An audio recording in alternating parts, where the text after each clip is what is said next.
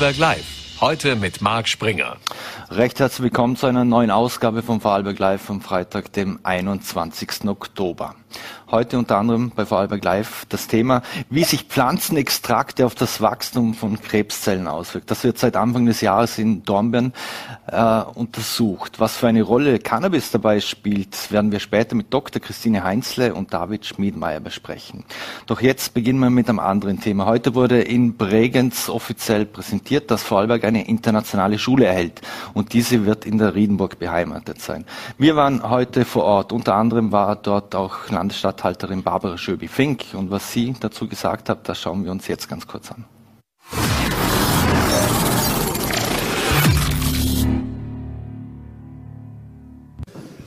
Äh, Frau Landesstatthalterin, wie wichtig ist denn äh, internationale Schule für den Standort Vorarlberg? Nun, ich glaube, die internationale Schule, die hier in wenigen Monaten starten wird, ist äh, ein wichtiges Segment, ein Baustein, ein Mosaikstein in der Schullandschaft in Vorarlberg. Und zwar ist es ganz klar eine Begabungs- und Begabtenförderung und auch eine Exzellenzförderung. Und das wiederum ist sowohl für die Schülerinnen und Schüler aus Vorarlberg als auch äh, für Menschen, für Familien, die vielleicht ein paar Jahre in Vorarlberg leben äh, und hier eine Zeit lang arbeiten werden, wichtig. Hier können die Kinder gut in die Schule gehen und auch äh, Anschluss finden. Ähm, wir haben natürlich andere, viele, viele Schulen in Vorarlberg, die diese Werte, Weltoffenheit, Bilingualität auch leben und auch daran arbeiten. Aber sicher ist das ein sehr besonderer Standard, dass vor allem der Wirtschaft und der Industrie, die global unterwegs ist und auch von dort Arbeitskräfte braucht und lukriert, äh, für die ist das ganz sicher ein sehr wichtiges Angebot sagt Landesstatthalterin Barbara Schöbe-Fink im Gespräch mit Henry Dünser. Und ich freue mich sehr, dass ich jetzt die Direktorin des Sacré-Cœur hier bei uns in Vorarlberg live begrüßen darf. Vielen Dank für den Besuch. Sehr gerne. Frau Strolzer, wir haben es gerade gehört, es geht um Begabungs- und Begabtenförderung, unter anderem auch äh, für die Kinder. Äh, was genau oder wie kann man sich das vorstellen? Was genau bedeutet das? Ja, das bedeutet im Speziellen bei der internationalen Schule vor allem die sprachliche Förderung, nämlich vor allem das Englische, das dort äh, sehr intensiv gefördert wird und eigentlich in, zu einem sehr hohen Sprachniveau gebracht wird, wenn sie dann maturieren. Das Weitere ist natürlich auch, dass äh, bestimmte akademische Fertigkeiten, die das internationale Diplom mhm. eigentlich verlangt, auch entsprechend geschult werden. Mhm. Zudem auch das interdisziplinäre Denken, also das vernetzende Denken und das selbstständige autonome Arbeiten. Mhm. Das sind ganz große Schwerpunkte in dieser, in dieser Ausbildung. Mhm. Jetzt wurde es heute präsentiert, dass ähm, an der Sacré-Cœur die internationale Schule geben wird. Äh, wie kann man sich denn das vorstellen? Äh, wie kommt man dazu, dass man internationale Schule wird oder auch einen, einen Zweig hat, der internationale Schule heißt? Was ist denn da vom Bewerbungsprozess und, und ähnliches dahinter? Ja, also der Bewerbungsprozess ist eher zufällig abgelaufen. Ich habe natürlich schon immer wieder mal mitbekommen aus den Medien, dass es der Wunsch dass dieser Wunsch besteht nach einer internationalen Schule. Und ich habe dann vor einem Jahr, circa ein bisschen weniger als ein Jahr, zufällig einen Radiobeitrag gehört, dass es hier ähm, einfach auch Schulen gibt, die sich dafür bewerben. Und ich habe dann einfach umgehend angerufen in der Wirtschaftskammer und gefragt, ob es nicht möglich ist, dass auch äh, die Riedenburg auf die Liste gesetzt werden könnte. Und hatte da ein kurzes Telefonat mit dem äh, Wirtschaftskammerdirektor Dr. Jenny. Und er hat gemeint, ja, warum nicht? Und habe ihm dann auch gleichzeitig angeboten, ob er nicht unsere Schule kennenlernen möchte. Und äh, dieses Treffen hat dann im Jänner stattgefunden und da haben wir ihm eigentlich alle unsere Facetten gezeigt und letztendlich haben wir den Zuschlag bekommen. Mhm. Was für Rahmenbedingungen muss man denn erfüllen, wenn man internationale Schule werden möchte? Ja, das ist eigentlich ein äh, Bewerbungsprozess, äh, aber das Tempo kann die Schule selber bestimmen. Äh, letztendlich geht es dann äh, vor allem um die letzten zwei Jahre, um die siebte und um die achte Klasse Gymnasium, wo dieses äh, IB-Diplom äh, ganz intensiv unterrichtet wird. Die Schuljahre davor sind ein Vorbereitungsprogramm, müssen nicht unbedingt äh, unterrichtet werden, aber können. Wir werden uns auch an das Vorbereitungsprogramm anlehnen, das ist das Middle Years Program. Und das ist ein Bewerbungsprozess, der eigentlich zwei, zwei Bereiche umfasst. Das eine, das sind die Lehrer. Die Lehrer, die dann in der internationalen Schule unterrichtet werden, werden entsprechend professionell fortgebildet. Mhm und erhalten auch das ganze Mindset, was da dazugehört. Dann werden auch die Koordinatoren fortgebildet, ein, eingeführt. Wir haben zwei Koordinatoren, die die internationale Schule begleiten, schulintern, schon ernannt. Und die arbeiten auch schon und die Schulleitung. Also ich ebenfalls muss mhm. äh, mich entsprechend fort- und weiterbilden. Und das Zweite ist die Implementierung des IB-Curriculums in unseren AHS-Lehrplan. Mhm. Und sobald wir also diese Punkte erledigt haben und, und, und gemacht haben, wird das verifiziert und auch kontrolliert. Und wir bekommen dann letztendlich dann diesen Titel International School. Mhm. Werden Sie das mit dem äh, bestehenden Lehrkörper stemmen können oder müssen Sie zusätzliche Lehrer und Lehrerinnen oder Professorinnen einstellen? Also die ersten Jahre können wir das mit unserem Lehrkörper gut stemmen. Auch von der Qualifikation her gibt es da keine Probleme, zumal wir ja schon seit vielen Jahren, und ich glaube, das sagen zu dürfen, eine sehr gute Expertise haben, was äh, die Ausbildung im fremdsprachlichen Bereich betrifft. Mhm. Und wir haben schon über 15 Jahre den bilingualen Unterricht an der Schule. Das bedeutet, wir sind eigentlich schon äh, sehr intensiv äh, in diesem Bereich äh, tätig. Mhm. Das bedeutet, wir haben zwei Native Speaker, also zwei Lehrpersonen, die Muttersprache Englisch haben. Dann haben wir noch drei weitere Lehrpersonen, die einige Jahre in England gelebt haben und mhm. noch ein zweites Fach natürlich unterrichten und sehr viele Lehrer, acht Lehrer genau, um genau zu sein, die Englisch und ein zweites Fach haben. Mhm. Das heißt, wir haben also wirklich ähm, sehr viele Lehrpersonen, die eingesetzt werden können. Mhm. Wie darf man sich den, den Start im Jahr 2023 vorstellen? Geht es da los bei der ersten Klasse oder wird das in, in, in verschiedenen Schulstufen implementiert werden oder wie kann man sich das vorstellen? Nein, also wir beginnen wirklich äh, soft und auch sehr seriös, um auch diesen ganzen Wandel, äh, damit auch alle Lehrer gut äh, sich da hineinfinden können, weil es ist schon eine gewisse ein, ein, einfach ein neuer Schulzweig in unserer Schule und das bedeutet, wir beginnen mit der ersten Klasse. Mhm. Dort werden einzelne Fächer bilingual unterrichtet. Die Anzahl der Fächer, welche bilingual unterrichtet werden, das hängt auch davon ab, wie viele Schüler mit welchem Sprachniveau zu uns kommen. Und mhm. dann bauen wir eine Klasse nach der anderen sukzessive auf. Mhm. Wie fließen denn äh, das Leitbild und die Werte des Sacré-Cœur in den Unterricht oder auch in, in diesen Zweig ein? Es gibt ja die sogenannten Five Goals, ja. die sich selbst gesetzt haben. Wie fließt das ein? Ja, das war eigentlich für mich ein, ein, ein, ein sehr großer Zufall, äh, den ich nicht erwartet hätte, als ich mich natürlich mit diesem Thema IB-Diplom näher auseinandergesetzt habe, habe ich gesehen, dass da einige Ziele enthalten sind, die sich genau mit unseren Five Goals decken. Vor allem das soziale Engagement, das ist ein ganz wichtiger Bereich in der International School. Das wird auch verlangt in den letzten zwei Jahren, dass die Schüler zum Beispiel ein soziales Projekt machen. Und das ist ein Goal von uns. Und auch das individuelle Wachstum, die Persönlichkeitsentwicklung, die Persönlichkeitsbildung, die in diesem IB-Diplom stark verankert ist.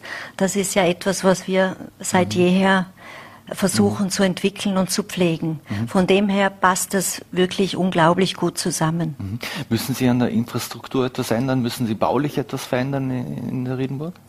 Ja, also wir haben natürlich eine unglaublich große Kubatur und viele, viele Räume, die nicht vollständig genutzt werden oder überhaupt nicht genutzt werden. Diese Räume werden wir zu Klassenzimmern umbauen. Äh, aber es ist eigentlich kein Neubau geplant, wenn vielleicht ein kleiner Zubau im Eingangsbereich, aber von, von Seiten der Klassen her können wir im Gebäude selber diese Räume zur Verfügung stellen mhm. mit Adaptierungen. Mhm. Wenn man an Schülerinnen und Schüler der, der Riedenburg denkt, dann denkt man natürlich auch an die Uniform. Wird es diese Uniform auch im internationalen Zweig geben? Ja, die gibt's natürlich, weil das ist auch in den anderen International Schools ein großes Markenzeichen und somit führen wir die auch in diesem Zweig ein oder führen sie weiter. Mhm. mhm. Das Sacré-Cœur ist ja eigentlich, oder nicht nur eigentlich, sondern es ist ein, ein Privat, äh, Privatgymnasium.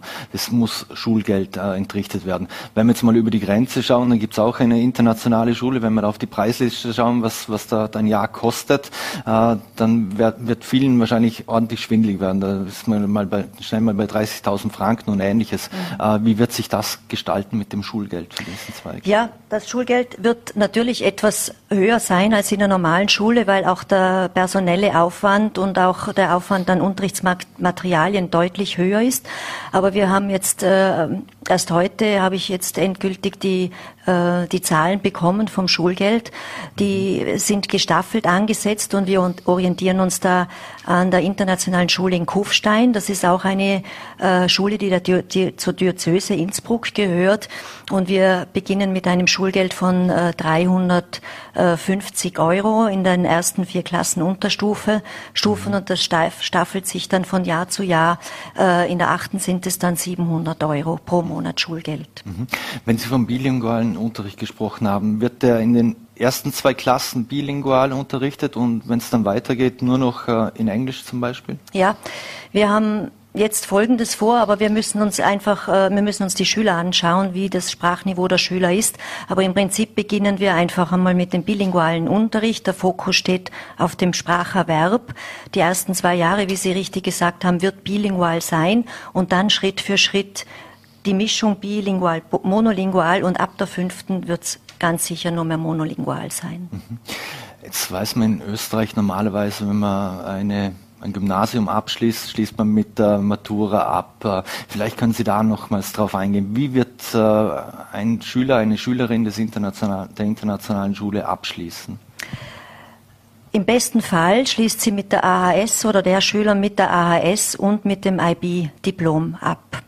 Äh, das funktioniert eigentlich äh, zweigleisig. Die Stundenpläne sind da relativ komplex, aber man kann das ganz gut in unseren AHS-Lehrplan einbauen. Das funktioniert gut und sie haben dann zwei Abschlüsse. Die schreiben dann schon im Jänner die Zentralmatura AHS die werden, die haben eine vorgezogene schriftliche Matura und dort, wo, wo die anderen Schüler die Matura schreiben, schreiben sie das IB, also die Matura des IB-Diploms. Mhm. Das funktioniert gut. Wenn dann Schüler vielleicht in der deutschen Sprache nicht ganz so sattelfest sind und da vielleicht schulisch ein Problem bekommen mit unserem Lehrplan, dann können sie auch nur das IB-Diplom machen und dort abschließen. Mhm. Und was für uns auch noch ganz wichtig ist, dass es eine Durchlässigkeit gibt vom internationalen Schulzweig in das normale Gymnasium. Das heißt also, wenn es schulische Probleme gibt, Überforderungen, besteht auch immer die Möglichkeit zu, zu switchen, mhm. Um in das normale Gymnasium überzutreten. Wenn Sie da bauliche und andere Maßnahmen vornehmen müssen, das kostet ja alles Geld. Ich nehme nicht an, dass das der private Schulträgerverein alles stemmen kann. Wie werden Sie da unterstützt? Also die baulichen Maßnahmen wird der Schulträger zur Gänze stemmen. Mhm. Das äh, ist schon klar. Und wir bekommen gewisse Zuschüsse von der Wirtschaftskammer mhm. und von der industriellen Vereinigung und ein, ein gewisses Kontingent, ein kleineres Kontingent, das ist nicht sehr groß äh, an Werteinheiten, mhm. aber das reicht, um, um diesen bilingualen Unterricht aufzubauen. Das sind die Werteinheiten Realstunden, mhm. muss man jetzt sagen, von der Bildungsdirektion. Mhm. Haben Sie da schon, ich weiß, der erste Tag oder die Vorbereitungen laufen ja schon seit längerem, aus der Wirtschaft, Industrie schon irgendwelches Feedback oder Signale bekommen, dass es da Kinder geben wird, die unbedingt dann äh, zu Ihnen kommen wollen? Also von der Wirtschaft direkt jetzt nicht, aber von einzelnen Privatpersonen hatte ich schon einige Anrufe, die überlegen, nach Vorarlberg zu ziehen, deren Kinder schon in einer internationalen Schule sind und die fragen haben schon mehrfach angefragt, wie dann der Einstieg aussehen wird. Also von mhm. Privatpersonen gibt es schon ein Echo und gibt es auch schon eine Nachfrage. Mhm. Wird es auch so sein, dass äh, wird es auch ein Internat geben für, für, für jene, dass sie denn, weil ich denke wenn jemand irgendwo im Oberland oder so arbeitet, dann wird es vermutlich schwierig sein, dass das Kind jeden Tag in die Riedenburg fährt. Mhm. Wir haben ja ein Internat mhm. und dieses wird auch geöffnet für den internationalen Schulzweig. Allerdings werden wir das Internat jetzt in Richtung Oberstufe mehr ausbauen. Das ist eh, eher unser Plan. Mhm. Aber es gibt eines. Wenn wir schon bei der, bei der Schule sind, möchte ich gerade die Gelegenheit nutzen. Seit 2018, 19 dürfen ja auch Buben bei Ihnen in die Schule gehen. Wie hat sich denn das Ganze mit den Buben mittlerweile eingespielt? Ja, das hat sich gut eingespielt. Äh, das äh, schulische Leben ist etwas lauter geworden und etwas turbulenter geworden. Äh, zum einen schätzen wir das sehr. Es ist eine Bereicherung, keine Frage. Äh, zum anderen ist es sicherlich, war es sicherlich die ersten zwei Jahre eine gewisse Umstellung, weil man einfach mhm. Mädchen nur gewohnt ist und jetzt, äh, und es sind immer wieder so Kleinigkeiten, die wir adaptieren müssen jetzt einfach. Mhm. Aber mittlerweile sind ja die ersten Burschen in, in der Oberstufe, in der fünften mhm. Klasse und im ersten Jahrgang der höheren Lehranstalt für Humanökologie. Und in der ersten, in den ersten Klassen heuer, also Unterstufe, haben wir über 40 Prozent Burschen. Also wir haben keine mhm. reine Mädchenklasse mehr, sondern in allen drei ersten Klassen Burschen. Mhm. Wie hat sich denn das äh, auch ausgewirkt auf Freifächer und ähnliches, das Sie anbieten müssen oder anbieten? Ja, wir versuchen da natürlich jetzt immer mehr auch auf die Bedürfnisse der Burschen einzugehen. Ein Punkt, der ganz wichtig ist und wo wir wirklich noch Entwicklungsbedarf haben, das ist der sportliche Teil. Wir merken einfach, die Burschen haben einen viel größeren Bewegungsdrang als die Mädchen und da müssen wir jetzt noch unbedingt Antworten finden mhm. und, und Alternativen suchen. Mhm. Wie sieht es denn aus mit dem, mit dem Zulauf? Gibt es jedes Jahr viel mehr Anfragen auch von äh, männlichen Volksschülern, die unbedingt kommen wollen? Ja, ich denke, das ist ungefähr im Gleichgewicht. Also es sind schon noch eher weniger Burschen. Also wie gesagt, aufgenommen haben wir jetzt 40, 60 mhm. ungefähr oder 43 Prozent und, und so ungefähr sind auch die, sind auch die Anfragen. Mhm. Wie, wie, gestaltet sich das mit den, mit den Zeugnissen und ähnliches, wer da aufgenommen wird? Also braucht man unbedingt alles ein, sodass man überhaupt eine Chance hat, äh, reinzukommen oder, oder legen Sie auch auf andere Dinge Wert? Ja, also prinzipiell müssen wir natürlich oder dürfen wir nur Schüler nehmen, die die AHS-Reife haben, aber das ist ja auch ein, ein Zweier äh, möglich, oder? Von dem her nehmen wir auch Schüler mit einem, mit einem Gut. Das ist auf jeden Fall auch mhm. drinnen. Wenn Sie gerade den äh, Bewegungsdrang der, der, Schüler angesprochen haben, jetzt äh, Sie haben ja auch eine Turnhalle, jetzt gab es unlängst äh, dieses starke Unwetter, das ja auch Sie stark getroffen hat. Äh, wie sieht's denn mit der Turnhalle aus? Darfen, können die Schüler dort schon wieder äh, turnen oder? Nein, es verzögert sich leider sehr, weil wir immer noch einen Wassereintritt haben, und zwar vom Boden herauf. Mhm. Und solange das nicht in den Griff zu bekommen ist, können wir nicht mit der Renovierung der Turnhalle beginnen. Die sind also fieberhaft dran. Auch der Standortverwalter Wolfgang Sieber ist täglich äh, vor Ort, um, um alles zu organisieren. Aber es wird, wird doch noch eine Zeit lang dauern. Mhm. Abschließend noch, äh, wir haben eine Energiekrise. Jetzt, wenn wir jetzt da so schauen, das ist alles noch wunderbar beleuchtet. Wir sehen übrigens auch, wenn Sie hinter sich blicken, die Riedenburg wunderbar äh, um. Wenn Sie äh, die Energiekrise, wie gehen Sie an der Riedenburg äh, mit dem Thema Energie um? Ja, wir versuchen oder wir werden jetzt einige Sparmaßnahmen umsetzen. Das eine ist, dass die vielen Lichter, die brennen, die haben wir zwar schon lange alles mit Bewegungsmelder gemacht. Das hat sich jetzt sehr bewährt. Das Zweite ist natürlich, dass wir die Heizung auf eine, also die Raumtemperatur reduzieren werden. Ähm, und wir werden, wir haben ja einen, einen Wettbewerb ausgeschrieben von Seiten des Schulträgers, um auch noch ganz ähm, kreative Ideen äh, zu finden. Und wir werden uns da sicherlich noch einige wichtige Maßnahmen dazu überlegen. Mhm. Ganz wichtig. Eine allerletzte Frage noch. Äh, jetzt, wir haben ja nicht nur Energiekrise, sondern äh, viele vertriebene Menschen äh, suchen hier Schutz und Hilfe in, in, in Österreich und, und auch in Vorarlberg. Was machen Sie, um hier zu unterstützen und zu helfen? Ja, wir haben jetzt äh, seit Herbst äh, das äh, Schwesternhaus so also adaptieren können. Das ist ja leer gestanden jetzt mehrere Jahre, dass jetzt äh, wir 35 äh, ukrainische Flüchtlinge aufnehmen können, konnten. Das sind Mütter mit ihren Kindern. Äh, die gehen in die umliegenden Volks- und Mittelschulen und wir werden jetzt äh, Anfang November ein großes Welcome machen, um sie wirklich auch begrüßen zu können. Und wir haben schon einige Projekte im Auge, die wir umsetzen werden, um einfach die Kontakte ein bisschen zu pflegen zwischen, vor allem zwischen den Schülern, den Jugendlichen und unseren Schülern und Schülerinnen. Ist das etwas, das Ihnen auch persönlich sehr wichtig ist? Weil wenn wir auch an die Anfänge des Ukraine-Kriegs denken, Norbert Sieber, der ja viele Dinge ja. eingesammelt gesammelt hat und, und Spenden und, und äh, extrem viel aus der Riedenburg bekommen hat. Das ist sehr wichtig und wir wurden auch vom äh, Schulträger gefragt, ob wir sozusagen als Standortverantwortliche das Ja geben, um das Kloster sozusagen frei zu machen für, für die Flüchtlinge und das war natürlich klar. Da haben wir alle zusammen keine Sekunde gezögert. Das hat für uns natürlich ein paar räumliche Abstriche gegeben. Wir sind jetzt etwas beengter in vielen Bereichen, aber das ist völlig äh, sekundär. Das machen wir gerne und es wird auch ganz sicher eine Bereicherung werden. Sie sind mhm. jetzt angekommen, die Flüchtlinge, sie brauchen jetzt auch noch ein bisschen und dann werden wir sicherlich einige Kontakte und Projekte in die Wege leiten. Mhm. Frau Direktorin Maria Strolz, vielen Dank für den Besuch hier bei Vorarlberg Live. Alles Gute und vor allem ein schönes Wochenende und hoffentlich wird es mit der Turnhalle auch bald wieder. Danke, danke für die Einladung. Danke. Wiederschauen. Wiederschauen. So, meine Damen und Herren, und wir wechseln das Thema und machen hier im Studio einen fliegenden Wechsel. Wie sich Pflanzenextrakte auf das Wachstum von Krebszellen auswirken, das wird seit Anfang des Jahres im molekularbiologischen Labor des Forschungsinstituts Vivit in Dornbirn untersucht. Und ich habe es angesprochen, was für eine Rolle der Cannabis spielt, das wollen wir jetzt auch gleich besprechen mit Dr. Christine Heinzle und David Schmiedmeier. Vielen Dank für den Besuch hier im Studio. Danke für die Einladung. Vielen Dank. Dankeschön. Frau Dr. Heinzle, wenn ich gerade mit Ihnen beginnen darf. Sie sind Mikrobiologin und Krebsforscherin und arbeiten im molekularbiologischen Labor des Vivit in Dornbirn. Was genau ist denn Ihr Auftrag beim Vivit? Es wird nicht nur um Cannabis gehen, wie, wie wir es hier so schön sehen. Ja, genau. Vielleicht sage ich noch kurz ein paar Worte zum Vivit. Äh, wir sind ein wissenschaftliches, äh, eine wissenschaftliche Forschungs, ein Forschungsinstitut und behandeln in der Hauptsache Herz-Kreislauf-Erkrankungen und Diabetes. Und äh, die Krebsforschung, das ist jetzt so in, der, in, den letzten Jahren, hat das ein bisschen an Aufwind bekommen. Mhm. Ähm, und wir machen in der Krebsforschung, untersuchen wir eben Patienten, also Blutproben von Patienten zum Beispiel und machen auch einiges an Grundlagenforschung, also Zellkulturforschung in dem, in dem Fall.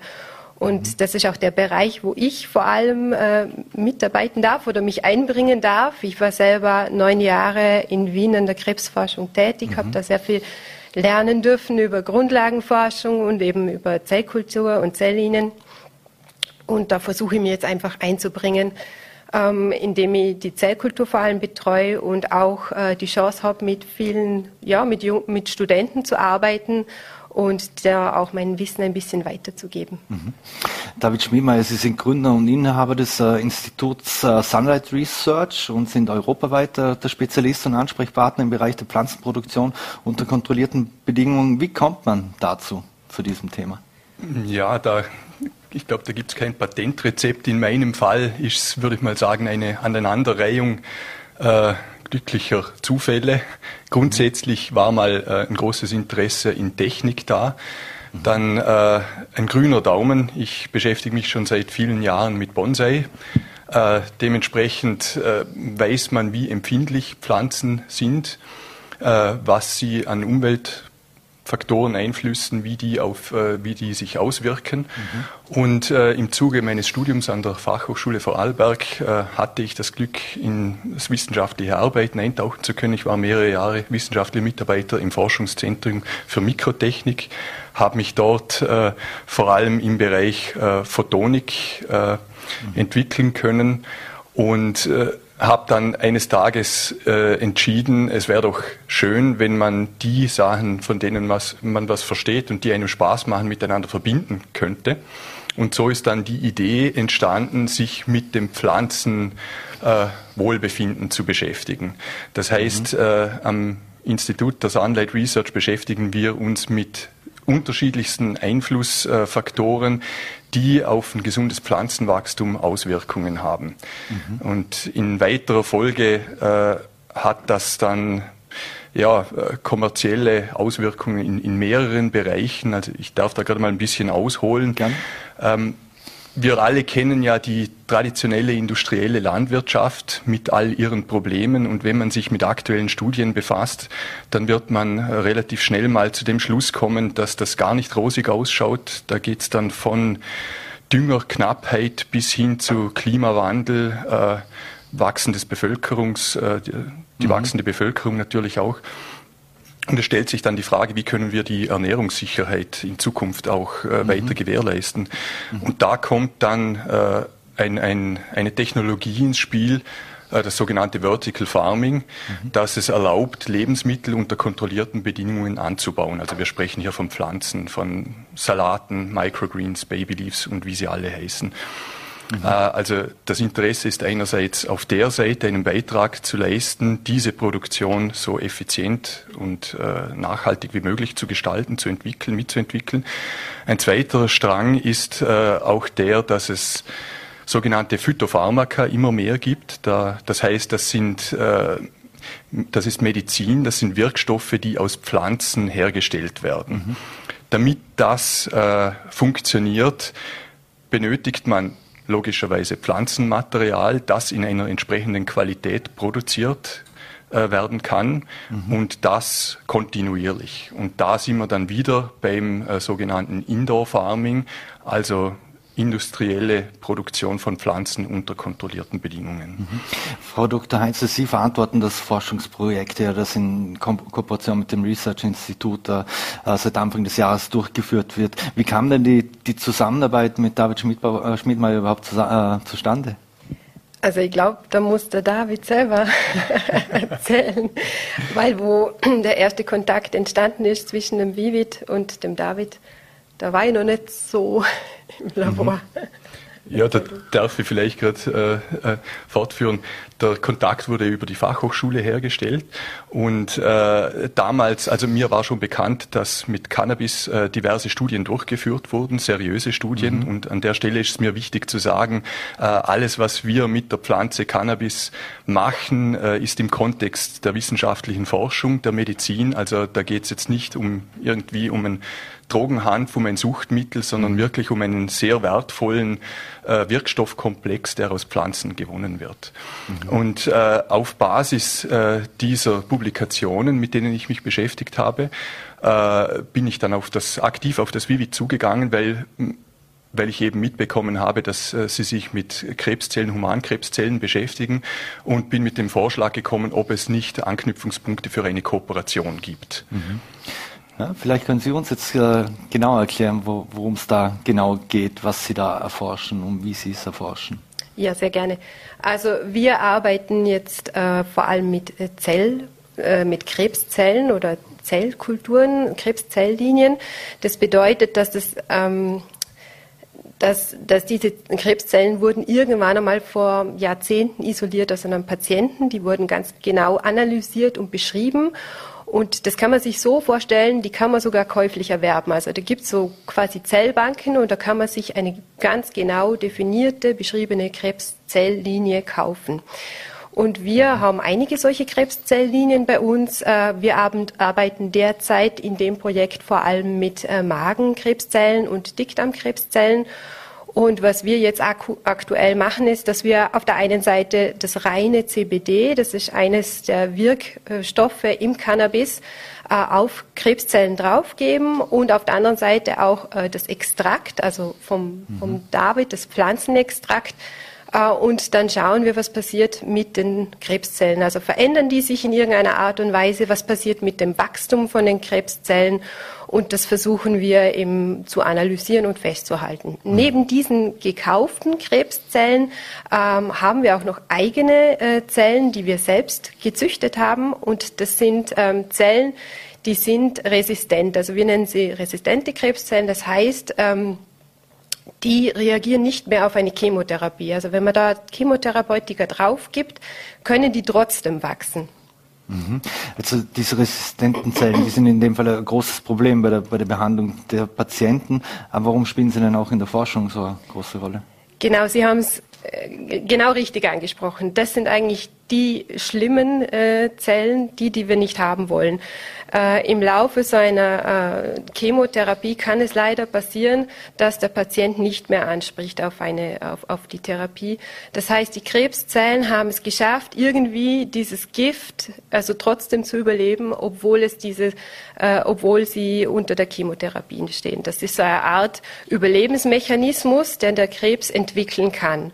Und im Endeffekt ist es genau das Gefährliche oder das Schlimme quasi am Krebs, äh, dass zu viele von diesen resistenten Zellen dann aufkommen, was dann für den Therapieverlauf eher schlecht ist. Mhm. Wir haben jetzt eben diese Krebszellen selber gezüchtet und somit können wir auch besser dieses Resistenzverhalten untersuchen und auch zum Beispiel eben solche Cannabis-Extrakte drauf auftesten. Schauen, was passiert mit der Resistenz, wenn wir die Zellen jetzt mit Cannabis oder CBD behandeln. Mhm. Was würde da eigentlich dann für ein Produkt am Ende dieses Prozesses äh, stehen, wenn Sie sagen, Sie würden Cannabis auf, auf die Krebszelle raufgeben? Also ich nehme nicht an, wenn, wenn äh, Bob Marley, der ja äh, auch an Krebs verstorben ist, einen sehr starken Cannabiskonsum hatte und sich da auch ja, anfänglich selbst äh, damit behandeln wollte, indem er geraucht hat, das hat ja nichts mit dem zu tun, oder? Also was steht denn da dann, ist das Produkt dann, wie kann ich mir das vorstellen? Also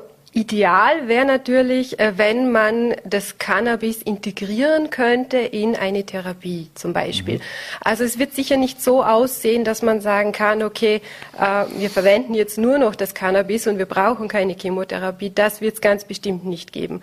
Aber ich muss auch gleich dazu sagen, diese, also wir sind ja nicht die Einzigen, die solche Studien machen. Da gibt mhm. es äh, noch viele, also weltweit andere Forschungsinstitute oder Labors, die zu diesem Thema forschen.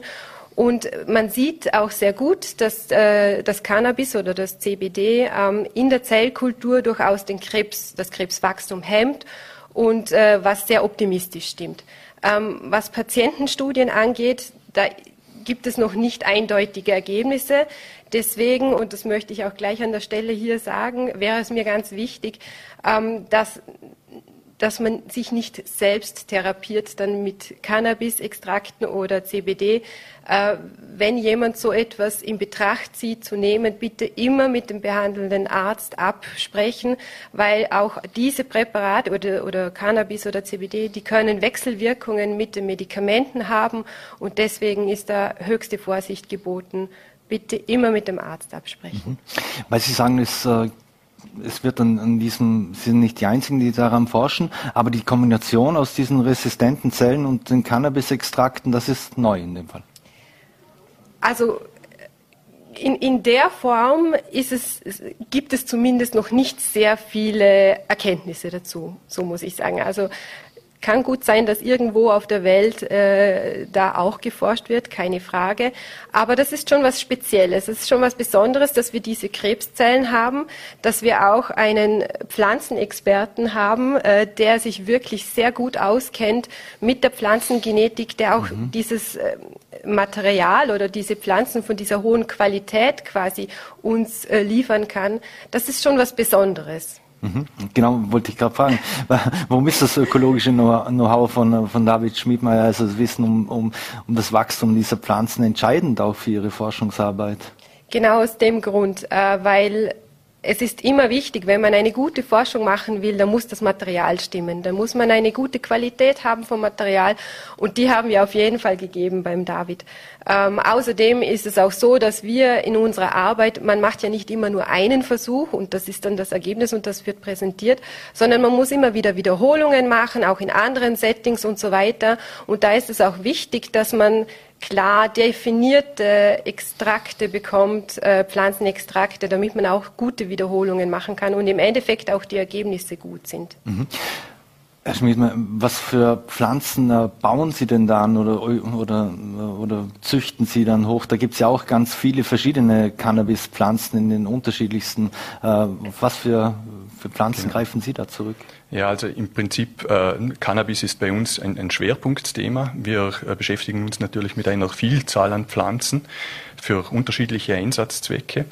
Äh, für Cannabis im Speziellen verfügen wir über eine behördliche Lizenz zum Anbau von THC-haltigem Cannabis. THC ist der äh, psychoaktive Wirkstoff in der Pflanze. In Österreich wird gibt es einen Grenzwert, der liegt bei 0,3 Prozent. Wenn dieser Grenzwert überschritten wird, dann sprechen wir vom sogenannten Drogenhanf. Mhm. Und äh, in unserem Labor können wir in einem Umfeld arbeiten, in dem wir auch erhöhte THC-Gehalte in den Pflanzen produzieren, beziehungsweise Pflanzen mit sehr hohem THC-Gehalt. Das gibt uns die Freiheit, unterschiedlichste Ausgangsmaterialien für äh, Experimente mit dem Vivid herzustellen. Ähm, wir haben in den Laboratorien ein Umfeld, in dem wir sehr genau, sehr präzise äh, die Pflanzen vom Samenkorn weg oder vom Steckling weg äh, bis zur reifen Blüte züchten können unter kontrollierten Bedingungen, mhm. sauber dokumentiert, damit das eben äh, auch wissenschaftlich standhält und mhm. reproduzierbar ist. Mhm. Und äh, ja, das heißt, Sie züchten die, die, diese Pflanzen, also wenn Sie es mit THC-Gehalt äh, züchten dürfen, also äh, mit einem extrem hohen Wert, äh, vor, vor, dem ja die Drogenkoordinatoren aktuell so, so warnen für jene, die es konsumieren, weil die Prozentzahl so hoch ist. Aber ist es bei Ihnen so, umso höher, umso besser oder? Das kann man so nicht sagen. Ähm, also wichtig ist, dass wir mal äh, zumindest einen Spielraum haben. Es gibt ja bei der Cannabispflanze tausende verschiedene Sorten und die mhm. haben immer wieder eine leicht äh, unterschiedliche Zusammensetzung der Inhaltsstoffe. Das heißt, wir haben da einen Baukasten mit sehr vielen Bausteinklötzchen drinnen, wo wir jetzt in der Grundlagenforschung zu dem Thema die ersten Schritte mal gehen und herausfinden wollen, dadurch, dass wir eben mit einem Pflanzenextrakt arbeiten. Das heißt, wenn ich jetzt vielleicht nochmal den Pfad äh, ein bisschen Gerne. genauer beschreiben darf. Wir züchten die Pflanzen hoch, wir ernten die Blüten, die reich an Inhaltsstoffen sind. Die werden dann getrocknet und in Zusammenarbeit mit der HTL Dornbirn, mit dem chemischen Labor dort, mit dem Herrn Edgar Wust, äh, produzieren wir Pflanzenextrakte, die also nicht nur einen Reinstoff enthalten, wie Christine vorher erwähnt hat, das CBD, mit dem auch Versuche gemacht werden, sondern äh, den gesamten Komplex an Wirkstoffen in der Pflanze beinhalten. Mhm. Also das heißt jetzt, äh, das CBD hilft gegen den Krebs und es geht nicht um das THC. Oder braucht es die Kombination? also es gibt viele Studien, die auch zeigen, dass CBD auf jeden Fall eine, eine, eine gute Wirksamkeit hat gegen Krebs, zumindest in den Zellkultur-Settings. Ähm, ähm, was das THC angeht, ist es tatsächlich noch nicht so ganz klar. Also das wäre auf jeden Fall auch noch ein Thema, wo man dazu forschen kann. Wir haben uns jetzt mal mehr auf das CBD eingeschossen, aber Sie haben auch recht, das THC könnte durchaus auch eine protektive Wirkung haben. Aber das wissen wir nicht. Mhm. Jetzt ist ja die, die Verbindung da, die, eben dieser medizinischen Kompetenz und dem ökologischen Wissen auf der anderen Seite, durch das dieses Forschungsprojekt ja auch entstanden ist, äh, das könnte entscheidend sein für die Krebsbehandlung in, die, in der Zukunft. Wie wird es da jetzt äh, weitergehen? Ja, wir sind ja momentan derzeit noch recht am Anfang von unseren Versuchen. Also wir versuchen jetzt einmal äh, einfach dieses CBD und das, äh, die, die Extrakte zu vergleichen und das Ganze in diesen Magen- und äh, Dickdarmkrebszelllinien zu testen. Der nächste mhm. Schritt wäre auf jeden Fall, diese resistenten Zellen mit ins Boot zu nehmen. Das ist sicher etwas, was noch ein bisschen spannender ist und, und noch interessanter ist. Und dann gilt es auf jeden Fall auch noch zu klären, wie wirkt das Ganze und warum wirkt das Ganze. Weil dass es wirkt, das haben wir schon gesehen, da haben wir schon die ersten Ergebnisse. Aber es geht auch noch ein bisschen darum zu verstehen, was genau passiert in der Zelle. Mhm. Und dann werden eben diese ganzen Daten gesammelt. Das Ziel ist, zumindest das nächste Ziel für uns ist, äh, eine Publikation zu schreiben, das Ganze in Fach Zeitschriften zu mhm. veröffentlichen und damit dann auch auf internationale Kongresse gehen zu können, das dort zu präsentieren und dann auch mit internationalen Experten vielleicht auch Kooperationen abschließen zu können. Das ist immer sehr spannend. Mhm. Ist das da eigentlich ein Fort Vorteil, also in, in, den USA hat es ja eine ziemliche Legalisierungswelle gegeben, oder es ist so halb legal, aber es ist irgendwo legal. Also wird auch geforscht werden dort. Anders ist es dann einfacher, wenn es dort legal ist, dass die sowieso schon mehr forschen können, oder, oder ist das noch gar nicht bei denen auf dem Schirm? Oh doch, äh, also in den USA wird sehr wohl sehr viel geforscht zu dem Thema, also keine mhm. Frage. Ähm, ob jetzt die Legalisierung das jetzt einfacher macht oder nicht, würde ich jetzt nicht unbedingt sagen. Wie gesagt, wir unterscheiden hier ganz klar zwischen dem wissenschaftlichen Hanf, den wir verwenden, der wirklich ganz genau beschrieben ist, wo wir genau die CBD-Werte kennen oder THC-Werte im Vergleich zu ja, dem legalisierten Hanf, der vielleicht bei den Nutzern mhm. verwendet wird. Da ist schon ein großer Unterschied zu sehen. Mhm. Herr Schmidtmann, in, in, Deutschland wird ja auch gerade über Legalisierung, die wird kommen, das wird auch schon vorbereitet von der, von der deutschen Bundesregierung. Jetzt weiß ich, als ich noch ein Kind war und man, und man als Kind vor Drogen äh, gewarnt wurde von den Eltern, da war Cannabis äh, mit Heroin gleichgesetzt irgendwo. Äh, ich sage es jetzt wirklich sehr, sehr bespitzt. Wenn es auch in Deutschland diese Legalisierungswelle gibt, da zeigt das auch, dass mit dem Thema Cannabis grundsätzlich nicht mehr so repressiv umgegangen wird wie vielleicht vor Jahrzehnten noch?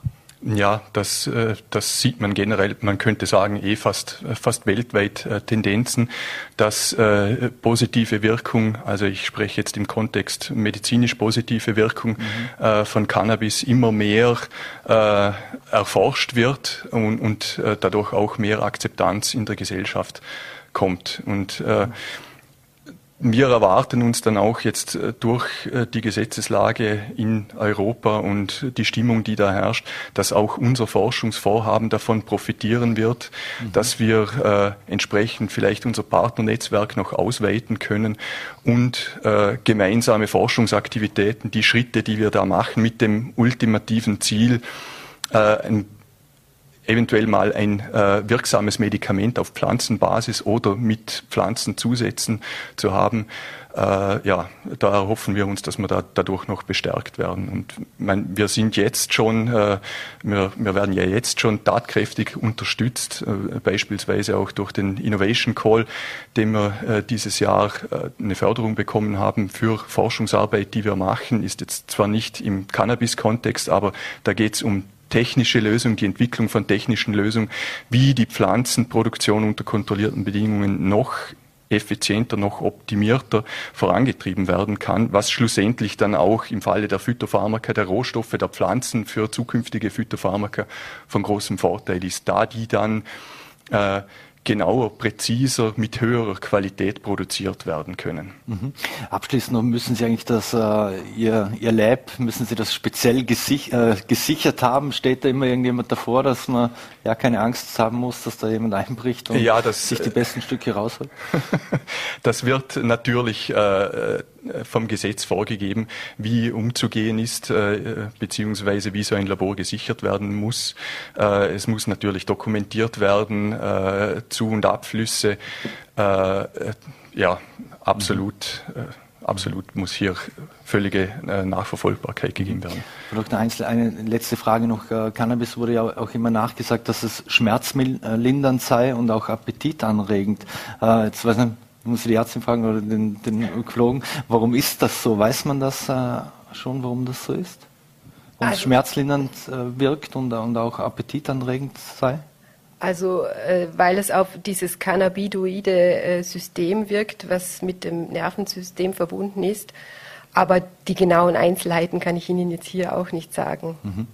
Auf jeden Fall ein sehr spannendes Thema und ich äh, sage vielen Dank, dass Sie uns hier besucht haben bei Vorarlberg Live und wir werden da sicher dranbleiben und hoffen, dass wir dann die nächsten Ergebnisse irgendwann präsentiert bekommen. Vielen Dank für den Besuch hier bei Vorarlberg Live und alles Gute. Dankeschön. Danke. Danke. So, meine Damen und Herren, und das war's wieder mit Vorarlberg Live. Wir bedanken uns fürs Dabeisein, würden uns freuen, wenn Sie am Montag wieder einschalten. Lenne TV, VNRT oder Voller T wünschen Ihnen jetzt auf jeden Fall einen Start, ein schönes Wochenende und alles Gute.